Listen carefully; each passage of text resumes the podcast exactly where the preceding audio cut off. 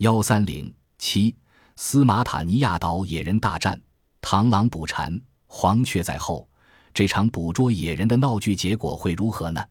一九七三年，曾以高空飞人和空中魔术闻名而轰动法国的巴黎朱罗马戏团，近于分崩离析的状态。其中五个身怀绝技的演员集体出走，改换码头。老板乌克拉兹眼看一个素有名气的马戏团就要垮了。这就意味着他即将破产。他的侄儿小乌克拉兹在偶然中翻阅到《探险家》杂志，从中了解到斯马塔尼亚岛上有红毛野人。他从这里看出了商业利润。一九七三年七月三日，小乌在拉兹一行六人登陆。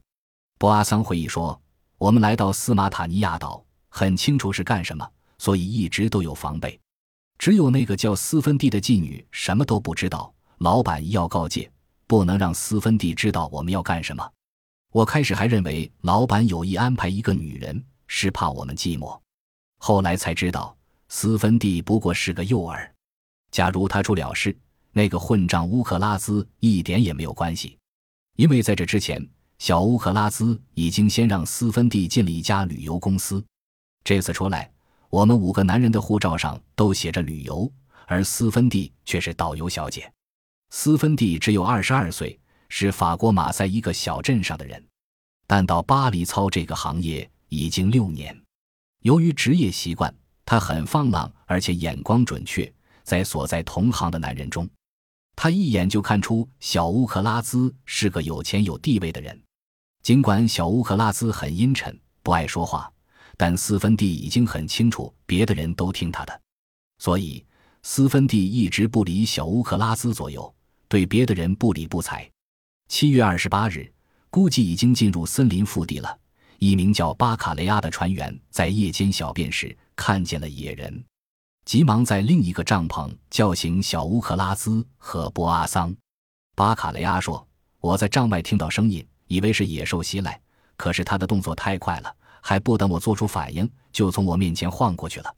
但是他在离我有五十米远的地方又停了下来。”躲在树后朝帐篷窥探，尽管我没有看清楚他的长相和颜色，但他显然是用两条腿在奔跑。我敢肯定他是我们要找的野人。小乌克拉兹挤出帐篷，这时已经没有野人的踪影。巴卡雷阿详细的指点着他在哪里小便，野人从哪里奔出，又在哪里停下，藏身在哪棵树后，说得清清楚楚。白天时，小乌克拉兹就注意到这里是个峡谷地带。两旁山势突峭，离帐篷有一百多米处是一条涧水，这是一个有利的地形，在一头的林中张网，而在东边由波阿桑执麻醉枪守候，小乌克拉兹自己则守住南端，收网由巴卡雷阿和布奇负责。这两人身强力壮，即使野人挣破渔网，波阿桑也有气足的时间补上一枪。三方守住后。野人唯一的出路就是跨过山涧，攀岩石壁而逃，但这样很容易让波阿桑和小乌克拉兹射中。这个计划算得上周密。这样安排虽然漏掉了与斯芬蒂同住一起的色上，却也避免了惊动斯芬蒂。小乌克拉兹把正在熟睡的布奇叫醒，四人各守其责。一切安排妥当后，小乌克拉兹又叮嘱大家不能轻举妄动。明天清晨，不论发生了什么事都不要管，只要与野人无关。第二天清晨，小乌克拉兹闯进斯芬蒂的帐篷里，双手涂满了泥浆，在斯芬蒂脸上、身上一阵乱抹，然后将斯芬蒂抱起来一阵狂吻。斯芬蒂迷蒙中认出小乌克拉兹，不由得神情荡漾。小乌克拉兹这时才对斯芬蒂说：“你到水边把脸洗了，擦干净身上，就在那里等我，别让人发现。”斯芬蒂不知道这个阴沉沉的家伙要玩什么新花样，他拿着洗漱用具出去了。色上早就惊醒了，但他毫无理解，一贯稳重的老板怎已会有这种莫名其妙的举动。他吃惊地看着小乌克拉兹，却中小乌克拉兹命令他去找波阿桑。色上大惑不解，穿上衣服到帐篷里找到波阿桑。他讲起刚才出现的那一幕情景。布阿桑听说斯芬蒂已经出去了，忙叫色上跟着自己，不准讲话，看见什么事都不能惊慌。他们绕到帐篷后，在不远的树林中隐蔽好。色上看见斯芬蒂坐在水边，后来又朝帐篷张望，显得烦躁不安。没多久，斯芬蒂干脆脱光衣服走进水中。色上忍不住问大家都在干什么。大约二十分钟，斯芬蒂出水，穿好衣服，朝自己帐篷走去。从帐篷里传出斯芬蒂叫小乌克拉兹的声音。只见他奔出帐篷，扇进别的帐篷里找人。不多时。博阿桑看出斯芬蒂急了，大声喊叫，在帐篷外团团乱转，骂着小乌克拉兹。就在博阿桑担心的时候，一个红色的身影飞快地出现在斯芬蒂身后，然后轻脚轻手朝斯芬蒂背后接近。博阿桑看出野人正是从对面山壁的树林中下来的，显然他在山上已经看了很久。色上见红毛野人比斯芬蒂高出一大截，像个巨人。他的手掌只要一伸出，就可以轻而易举地折断斯芬蒂的脖子。色上忍不住叫出声来。博阿桑严厉地骂了句：“他一直用枪瞄准野人，可是斯芬蒂在前面。”就在色上惊呼时，野人已抱起斯芬蒂，向安置了渔网的一头奔去。波阿桑不由得佩服起小乌克拉兹。他以为野人既然从山壁下来，也该往山壁上逃。也许是因为手中抱了人，不太方便。但有一点，波阿桑没有弄清，究竟是斯芬蒂先看见野人而惊叫，还是野人先抱住了斯芬蒂。这时，巴卡雷亚欢叫起来，说他们捉住了野人。波阿桑看见小乌克拉兹提枪奔过来，便也随后跟去。野人发出阵阵怒吼，他紧紧地协助斯芬蒂。斯芬蒂不住地惊呼救命。小乌克拉兹朝野人的背部打了一枪，斯芬蒂却一声惨叫，再也没有声音。红色野人呲嘴，露出尖牙，向人们发出咆哮。小乌克兹兴奋地数着：一、二、三、十。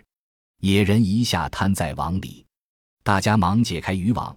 色上抱着斯芬蒂，惊喜地叫着：“他还活着！”小乌克拉兹正忙于摆弄皮尺，丈量着野人的身长。头颅大小、腰围、手脚长短，然后记录笔记本上。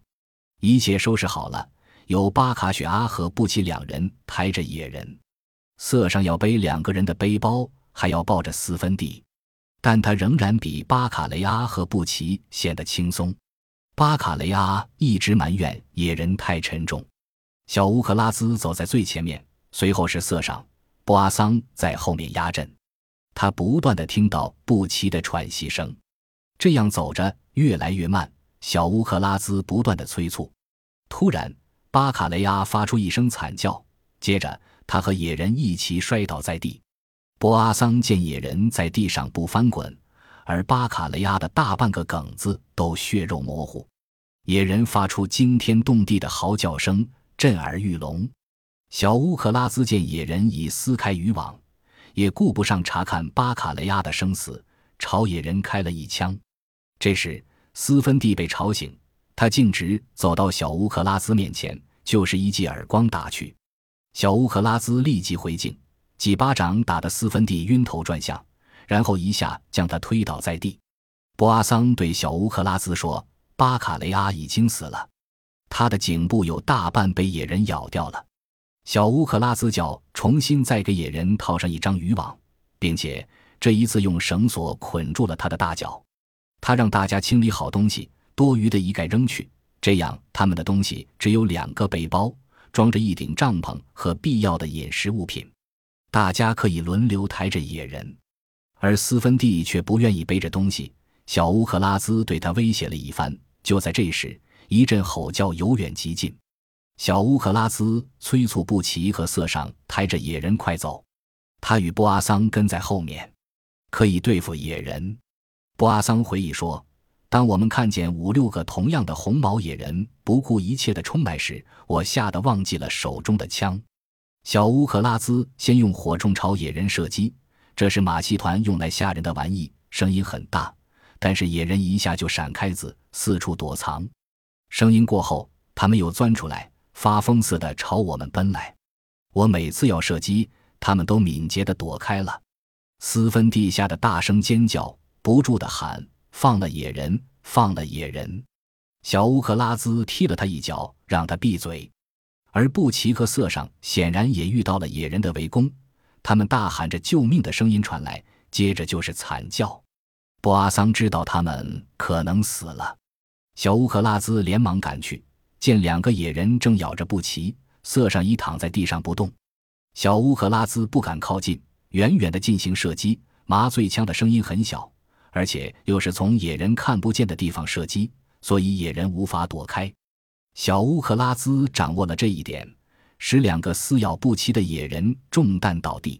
在晕倒前，两个野人发出叫声。招来同伴，小乌克拉兹依法炮制，先后有五个野人倒在地上，剩下的一个野人不明所以，急忙逃窜。小乌克拉兹露出贪婪的神色，布阿桑提醒他，很可能还有更多的野人起来。小乌克拉兹才收回心，要和波桑抬着野人走出森林。波阿桑经过这几个小时，已经觉得金钱不重要了，要紧是能否保住性命。从心里讲，他不愿意再带野人，但是老板要带，他也不能反对，所以不发言。小乌克拉兹不再理会斯芬蒂，他叫波阿桑和他去抬野人。斯芬蒂大叫一声，冲到小乌克拉兹身后。布阿桑看见斯芬蒂紧紧地贴在小乌克拉兹身上，小乌克拉兹呃一声，脸上肌肉抽搐着，站立了一会儿，才扑倒在地，背上插着一柄猎刀。